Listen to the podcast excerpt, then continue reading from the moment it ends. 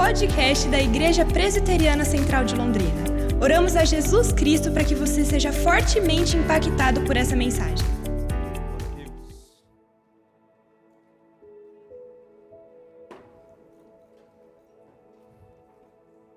Abra sua Bíblia comigo, na primeira epístola de João.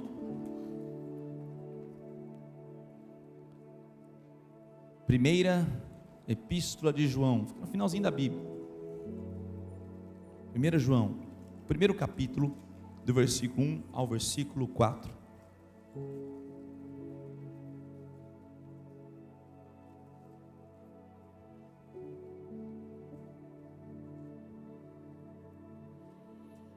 Primeira João, capítulo 1, do versículo 1 ao versículo 4. Acompanhe a leitura comigo e abra o seu coração, amém? O que era desde o princípio, o que temos ouvido, o que temos visto com os nossos próprios olhos, o que contemplamos e as nossas mãos apalparam com respeito ao Verbo da vida.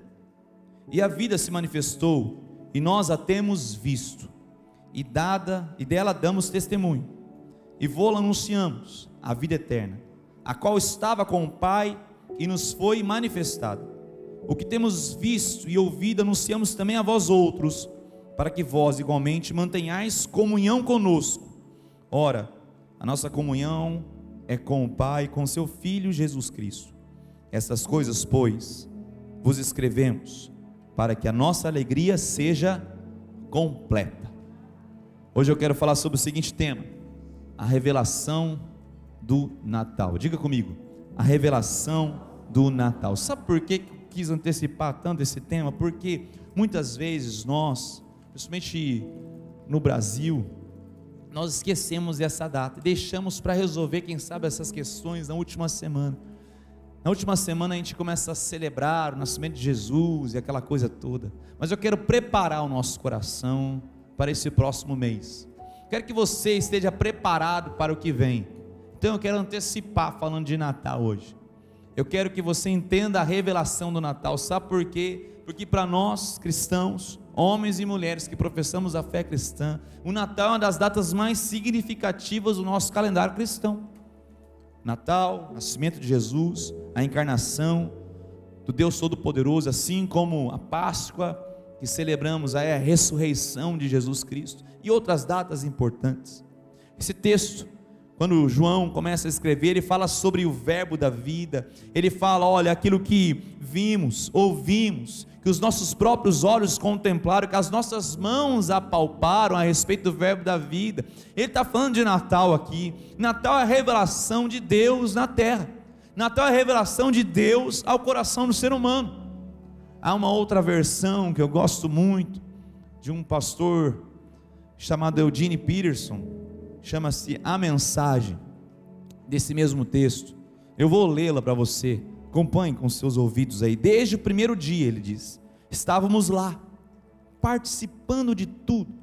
Ouvimos com os nossos ouvidos, vimos com os nossos próprios olhos, tocamos com as mãos. A palavra da vida se manifestou bem diante de nós. Somos testemunhas oculares. Olha só o que João está falando. Agora, sem floreios, contamos tudo a vocês. O que testemunhamos foi simplesmente incrível. A infinita vida do próprio Deus tomou forma diante de nós. Nós ouvimos e ouvimos, e agora estamos contando a vocês, para que, como nós, tenham a experiência da comunhão com o Pai e o Filho Jesus Cristo. A razão de eu estar escrevendo é apenas esta: queremos que vocês desfrutem isso também. A alegria de vocês duplicará a nós. Está vendo a intenção de João? Falando assim: eu vi, eu ouvi, eu fui testemunho ocular, nós tocamos, nós apalpamos, nós vimos, nós presenciamos isso, e agora sem floreios, diz aqui a versão. Eu quero passar isso ao seu coração, para que a sua alegria seja uma alegria que venha completar a minha, para que a sua alegria venha duplicar, ele fala, duplicar a minha alegria. Então, quando nós falamos de revelação no Natal, nós não temos como escapar da doutrina da encarnação. Nós falamos da encarnação. A encarnação é uma doutrina, é um preceito da nossa fé, é única, e por ser única, ela nos distingue. Não tem como escaparmos disso. Não tem, tem como você, homem e mulher de Cristo, escapar de uma doutrina da encarnação. Nós temos que encarar isso com seriedade. Muitas tentativas são feitas para tirar esse nascimento de um Deus entre nós. Na verdade, quando ele fala de encarnação, eu estou falando que o invisível se tornou visível, eu estou falando que o incorpóreo se tornou corpóreo, em outras palavras, Deus se tornou homem. Eu estou falando que o absoluto se tornou particular, o ideal se tornou real, o divino tomou sobre si a natureza humana. Essa é a encarnação. E eu e você temos que encarar isso. É uma doutrina, sim. E quando falamos de doutrina, a sociedade entende doutrina como um afunilamento. A sociedade tenta vê a doutrina como uma separação, uma, um processo de retrocesso, retrógrado, mas é fato. Se nós cremos numa verdade da encarnação do Deus entre nós, é claro que isso tem que nos distinguir. A doutrina, sim, tem essa conotação negativa e fechada para muitos outros. Por um lado, você vê muitas religiões dizendo que Deus é tão imanente, ou seja, Ele é tão presente em todas as coisas, que eles aceitam a, a encarnação como algo comum. Você vê, por exemplo, o budismo, o hinduísmo, acredita que você pode encontrar Deus em qualquer lugar, numa coisa, numa criação, numa criatura. Para eles, a encarnação, a, a vida de Deus em alguma coisa, para eles é normal. Agora você também vê, por exemplo, o islamismo, o judaísmo, dizendo que isso é uma blasfêmia. Como pode um Deus todo-poderoso tomar forma de homem? Para eles a encarnação é impossível. E para nós cristãos? A gente não pode encarar ela como normal. Ela é sobrenatural, amém? Mas a gente não pode encará-la como impossível. Porque Deus quebra as correntes da, das possibilidades.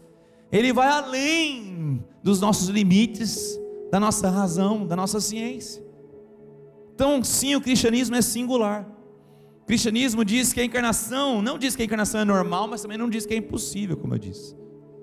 O cristianismo diz que Deus é tão imanente que realmente isso é possível, ele se faz tão presente que é sim possível Deus encarnado em Jesus Cristo ali, naquela manjedoura, mas é um dos, daqueles tipos que Deus vem rompendo o universo, alterando a história, transformando vidas, mudando paradigmas. Essa é a doutrina da encarnação. Mas a encarnação não é apenas uma doutrina, uma, um preceito da nossa fé. O Natal também é histórico, querido. É histórico. Aconteceu de fato. O texto nos diz isso. Olha, os nossos próprios olhos viram e ali ele está falando em nome de várias pessoas. Muitas pessoas conviveram com Jesus. Muitas pessoas viram quem é Jesus, o que Jesus fez, os seus feitos. Ele fala assim: Isso aqui não é um conto de fadas. O Evangelho não começa dizendo, era uma vez. Não. O Evangelho nos dá dados. Quando você lê, por exemplo, o Evangelho de Mateus, primeiro capítulo, os primeiros versículos, vai falar sobre a família de Jesus, a genealogia de Jesus. E a gente tem que entender que os evangelhos foram escritos ali no primeiro século. Ou seja, muitos daqueles nomes citados eram vivos, ou pelo menos conhecidos na história. Era como se Mateus estivesse escrevendo para os judeus, falando assim: Eu desafio vocês a procurarem uma dessas pessoas, a procurarem essas histórias, e vocês vão ver que sim, Jesus é verdadeiro, que Jesus viveu entre nós. É como se o evangelista desse o CPF, o RG, o endereço dessa pessoa. Procure, vai lá no cadastro do governo nacional e procure essa pessoa, procure a história que está por trás dessa pessoa. Por quê? Porque o Natal sim é histórico. Ponto central do Natal é que Jesus Cristo realmente viveu entre nós. Como filho de Deus, ele viveu entre nós. Essa é a ideia da encarnação. Muitas pessoas dizem: "Ah, eu gosto dos ensinos de Jesus. Eu gosto do sentido das suas histórias. Eu gosto dos evangelhos, as histórias do evangelho de transformação de vidas. Mas eu acho que isso cabe num campo da doutrina, é apenas uma doutrina cristã. Não, até mesmo o fato de você falar que gosta de algo e segue algo, mas não encara ele como doutrina, não deixa de ser uma doutrina da qual você segue. O problema não está na doutrina, o problema está na fé, na consciência que temos de que realmente o Filho de Deus encarnou. E João está aqui para testificar isso. Ele fala que desde o princípio temos ouvido, temos visto com os nossos próprios olhos, contemplamos o que nossas mãos apalparam. Nós tocamos em Jesus. Eu fico a imaginar Maria e José, pais terrenos de Jesus, ao receber aquela criança que foi concebida por obra do Espírito Santo de Deus. Eu fico a imaginar naqueles primeiros dias, semanas, quem sabe primeiros meses, em que eles recebem a visita ali, primeiro dos pastores, que vieram, porque um coral de anjos havia anunciado a encarnação, o nascimento de Jesus. E logo em seguida, aquelas figuras estranhas, vindas do Oriente, chamados magos do Oriente, pessoas provavelmente de posses, ricas, trazendo tesouros valiosos que só eram dados a reis.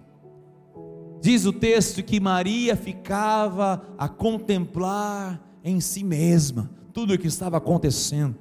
Ela tomou noção de quem era Jesus ali, naquele nascimento, num lugar tão humilde, num lugar inóspito, no lugar em que nenhuma mãe ou pai sonharia para ter um filho, numa manjedoura, num coxo de alimento para animais, ali o Criador, o Deus Todo-Poderoso, envia seu Filho Jesus, num lugar tão simples, para dizer para mim e para você que, por mais simples que seja o meu e o seu coração, Deus é capaz de nascer dentro dele. Aleluia! Ele nos aceita, querido. Ele nos aceita. Natal é história. Ou seja, Natal não é mais uma história inspiradora mas ela é doutrinária e vigorosamente, presta atenção, e vigorosamente histórica. Não tema a celebrar o verdadeiro significado do Natal. Mas existe um propósito para isso tudo. Qual é o propósito do Natal? Eu quero trazer aqui quatro lições. Quando nós lemos o versículo 3 e 4, ele fala: O que temos visto e ouvido, anunciamos também a vós outros, para que vós igualmente mantenhais comunhão conosco. Ele fala de comunhão, ele fala de anúncio. Ele fala: ora, nossa comunhão é com o Pai, Filho, Jesus Cristo. E essas coisas, pois, escrevo para que a vossa alegria seja completa. A versão que eu li aqui, para que a minha alegria seja duplicada. Vamos tirar algumas lições juntos aqui do propósito do Natal? Primeiro, o Natal é profundamente pessoal. Diga pessoal. Ele fala nossa comunhão com o Pai e com o seu Filho. A palavra aqui, comunhão, coinonia essa intimidade, esse relacionamento. Natal é pessoal, Natal é um convite, preste atenção. Natal é um convite para conhecer a Cristo pessoalmente e não de forma coletiva. Ninguém aqui se relaciona com Cristo de forma coletiva. Eu vou me relacionar com Cristo quando eu vou para a igreja. Não, não é assim que acontece. Deus nos chama para ter um relacionamento de intimidade com Ele, de forma pessoal, intencional não de forma coletiva, é fato que Deus se manifesta de tantas formas lindas coletivamente, quando estamos na comunidade da fé. Cada canção, cada expressão de fé, nossos irmãos nos ajudando, nos exortando, nos ensinando, nos abençoando. Mas ele mostra aqui que ele quer ter esse convite pessoal, por isso que ele, como se João estivesse falando o seguinte: olha, olha só o que Deus fez para se aproximar de você. Preste atenção. Deus ele dá um passo para se aproximar pessoalmente do seu coração. O Natal, esse é o movimento de Deus em direção ao nosso coração. O Natal é a maior prova de um Deus que quer vir em resgate ao nosso coração. Por isso, quando vamos chegar nesse próximo mês, lembre-se: Deus quer se relacionar de forma pessoal comigo e com você. Não se deixe isso se esquecer no caminho do Natal. Natal não é festa, Natal não são luzes, assim como nós temos visto em algumas cidades, inclusive aqui na nossa cidade, algumas luzes, alguns shows sendo feitos, árvores, e não tem problema nenhum com isso, mas o Natal tem que ser muito mais do que isso, muito mais profundo do que isso. Natal é um convite pessoal. Na encarnação, preste atenção, podemos tocar Deus. Na encarnação, podemos sentir Deus na encarnação podemos falar com Deus, um Deus que se aproxima de nós, é profundamente pessoal. Mas o Natal também traz os valores do reino dos céus na terra. Preste atenção, o evangelho do Natal diz que o reino de Deus está vindo para este mundo. Muitas vezes nós entendemos que a nossa função é sair desse mundo, que é se desconectar desse mundo, e pensamos que a vida eterna é como se fosse um bote de salva-vidas de, de, um, de um Titanic que estamos viajando. Muitas pessoas têm a impressão que o mundo é um Titanic a afundar a qualquer momento. Existem botes salva-vidas que vão nos levar para a eternidade. Não. Quando Jesus Cristo faz a oração do Pai Nosso, ele fala: Venha a nós o seu reino, seja feita a tua vontade, assim na terra como ela é nos céus. Eu e você, como o Natal, entendemos que os valores do reino dos céus estão sendo trazidos para a terra. É por isso que eu e você fazemos igreja. Qual o sentido de fazer igreja se não manifestar os valores de reino de Deus na terra? A justiça de Deus, a equidade, a ética, os valores morais de Deus, divinos, aqui onde vivemos. Por isso que nós somos o povo que anda na contramão. Nós somos o povo que muitas vezes é criticado.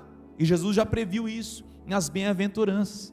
Bem-aventurados sois quando vos injuriarem, quando vos perseguirem por causa do meu nome, por causa dessa causa, por causa dessa missão que vocês têm, porque ele foi o primeiro a ser perseguido. O próprio Deus, Jesus, quando vem ao mundo, ele é perseguido, ele é injustiçado a ponto de ser colocado numa cruz. Por quê? Ele estava trazendo os valores do reino de Deus. O Evangelho é que a salvação é o reino de Deus vindo a este mundo. Então eu e você no Natal temos que lembrar os valores do reino de Deus estão aqui. Quando você está na sua casa a celebrar aquela festa do Natal, lembre-se: eu sou um porta-voz desse reino, eu sou um embaixador do reino de Deus, a trazer os valores, eu sou esse proclamador, eu sou esse arauto do Senhor que traz os valores do reino de Deus aqui à terra. Natal é isso, Natal é isso. Para muitos, a religião é apenas uma ida para o paraíso. Ou seja, aos olhos da religião, o seu futuro é um paraíso. Mas o futuro do verdadeiro evangelho é um novo céu e uma nova terra. Nós não vamos apenas para um paraíso, pular nuvens, tocar harpas, né? conversar com anjos. Nós estamos trazendo o céu à terra. Amém, queridos? As nossas atitudes têm que expressar isso. O cristianismo, primeiro, é um passo dos céus para a terra. O cristianismo, primeiro, é os trazer os valores. Então, onde eu trago os valores? Na minha vida. Como que eu trago os valores? Dedicando minha vida ao Senhor, em santidade. A palavra, vivendo a palavra, orando vivenciando os valores de Jesus Cristo nos meus relacionamentos todos os dias. Todos os dias eu estou construindo um reino, que ele seja o reino dos céus. Ou seja, como eu disse aí, o futuro da religião tradicional é um paraíso, mas o futuro do evangelho é um novo céu e uma nova terra. É uma nova dimensão que eu e você temos. Isso é Natal. Mas Natal também é relacional. Natal, ele mostra a relação que Deus quer ter com o homem. João diz: Ó, eu quero comunhão com você. Esse relacional não é só entre Deus e o homem, mas é um exemplo do relação que eu tenho que ter com o próximo. Tanto é que João fala: olha, para que vós igualmente mantenhais comunhão conosco. O Natal tem que se expressar na comunhão uns com os outros. Natal tem que se expressar no amor ao próximo. No Natal tem que se expressar na mesa cheia de amigos, de familiares em comunhão profunda. João estava falando: olha, não tem sentido eu celebrar essa grande festa, eu anunciar o nascimento de Jesus, do Verbo da vida, que vimos, ouvimos, tocamos, apalpamos, sem ter comunhão com os outros, comunhão próxima, por isso Natal é relacional. A encarnação é a atitude mais relacional que encontramos na Bíblia. A encarnação nos ensina a nos relacionarmos uns com os outros, porque Deus deu esse primeiro passo. Ele vem de encontro ao meu e seu coração. Ele vem de encontro a ter relação comigo e com você, de intimidade. Esse é o Natal. Esse é o propósito do Natal. Mas vamos pensar aqui um pouquinho. Quando estamos nos relacionando com uma pessoa, muitas vezes nós queremos entrar no mundo dela. Vamos pensar um exemplo. Se você quer aprender uma língua, uma cultura, e você viaja a esse país, e você vai ali aprender essa língua, essa cultura, certamente no começo você vai passar alguns momentos ali de vergonha. Você não vai saber falar algumas palavras, você não vai saber como é que lida com a cultura local. Ou seja, você vai ser vulnerável a entrar nessa cultura. Por quê? Porque você quer se comunicar com essa pessoa. Muitas vezes eu e você temos que entender isso. As relações entre irmãos e irmãs, entre pessoas, é uma relação de vulnerabilidade. Para que eu entre no mundo da pessoa, eu tenho que demonstrar certa vulnerabilidade. O problema é que queremos sempre ser fortes. E as pessoas fortes não se relacionam. As pessoas fortes não se dão a conhecer, não se abrem a, a novas amizades. As pessoas fortes se fecham. As pessoas fortes, elas não se abrem para as pessoas. Aqui ele está falando sobre isso. Eu tenho que entrar no mundo da pessoa. Jesus Cristo, ele entra no nosso mundo. Mas, pastor, onde que Deus foi fraco? Deus se fez fraco. Deus se fez servo, Deus se fez humano, Deus se fez criança. Você já imaginou que do Velho Testamento ao Novo Testamento, segundo os teólogos, há um, um hiato aí da voz de Deus no mundo de aproximadamente 400 anos, em que Deus não se manifestou através de nenhum profeta, ou seja, não há relatos na Bíblia de nenhuma manifestação através de um homem ou de uma mulher da voz de Deus. Mas de repente, Deus rompe o seu silêncio na encarnação. Através do que? De um choro de uma criança.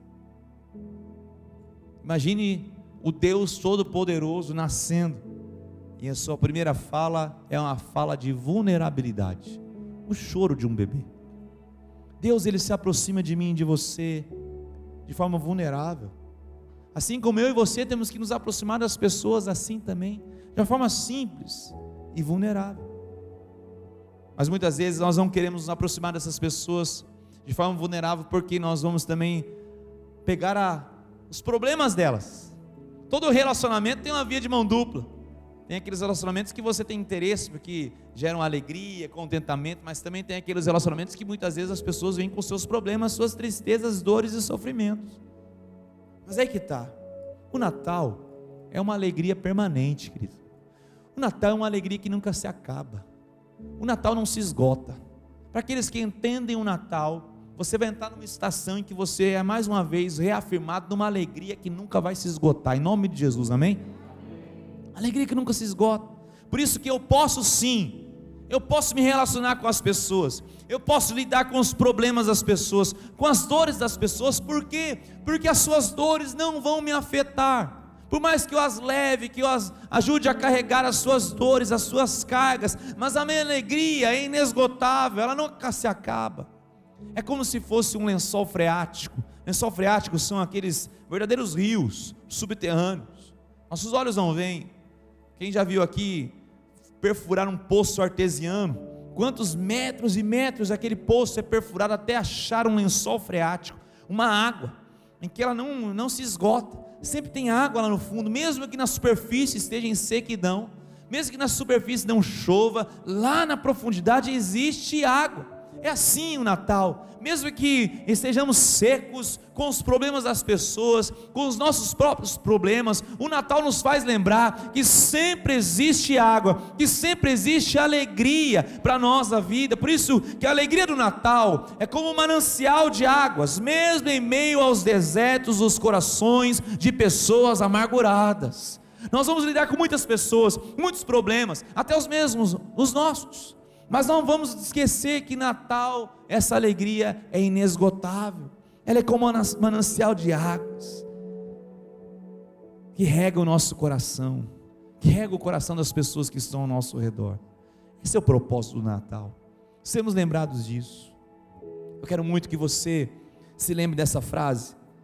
Tim Keller, pastor norte-americano, certa vez ele escreveu: Enquanto outras cosmovisões, outras visões de mundo, nos levam a sentar em meio às alegrias da vida, prevendo que as tristezas são vindouras, o cristianismo me capacita, eu e a você, a nos assentarmos em meio às tristezas deste mundo, saboreando a alegria vindoura.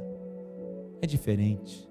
As pessoas do mundo querem aproveitar a vida a cada momento porque acreditam que a alegria é passageira. A sua alegria é, é, é superficial. Primeira seca, aquele rio da alegria seca-se.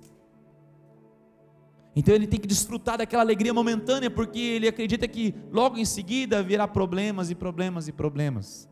Para o cristão, não. Somos lembrados no Natal que a alegria ela é perene, que a alegria é permanente, que a alegria é inesgotável. Somos lembrados no Natal que essa alegria não está na superfície, está na profundidade do nosso coração com Deus. Que essa alegria nunca acaba. Por isso eu e você podemos sim enfrentar os problemas deste mundo assim como Jesus Cristo veio ao mundo, para tocar as nossas vidas, para tocar os nossos problemas. Por quê? Porque ele estava nos garantindo uma alegria vindoura, uma esperança que perspassa sim pelas lutas e sofrimentos, mas alcança a eternidade. Esse é o propósito do Natal. Esse é o propósito do nascimento de Jesus. Esse é o propósito da encarnação do Filho de Deus nos alcançar. Você pode se colocar em pé. Eu não quero que você entre nessa nova estação somente com luzes na cidade, na sua casa. Eu não quero que você entre apenas como uma festa, quem sabe você está planejando, para uns dias de folga que você vai ter na sua, na sua empresa. Não quero que você entre nessa estação consciente do seu valor. Amém? Obrigado por ouvir o podcast da Igreja Presbiteriana Central de Londrina. Esperamos que você seja encorajado e inspirado pelo Espírito de Deus. Se você tem interesse em nos conhecer, acesse o nosso site igrejacentral.com.br e curta nossas redes sociais.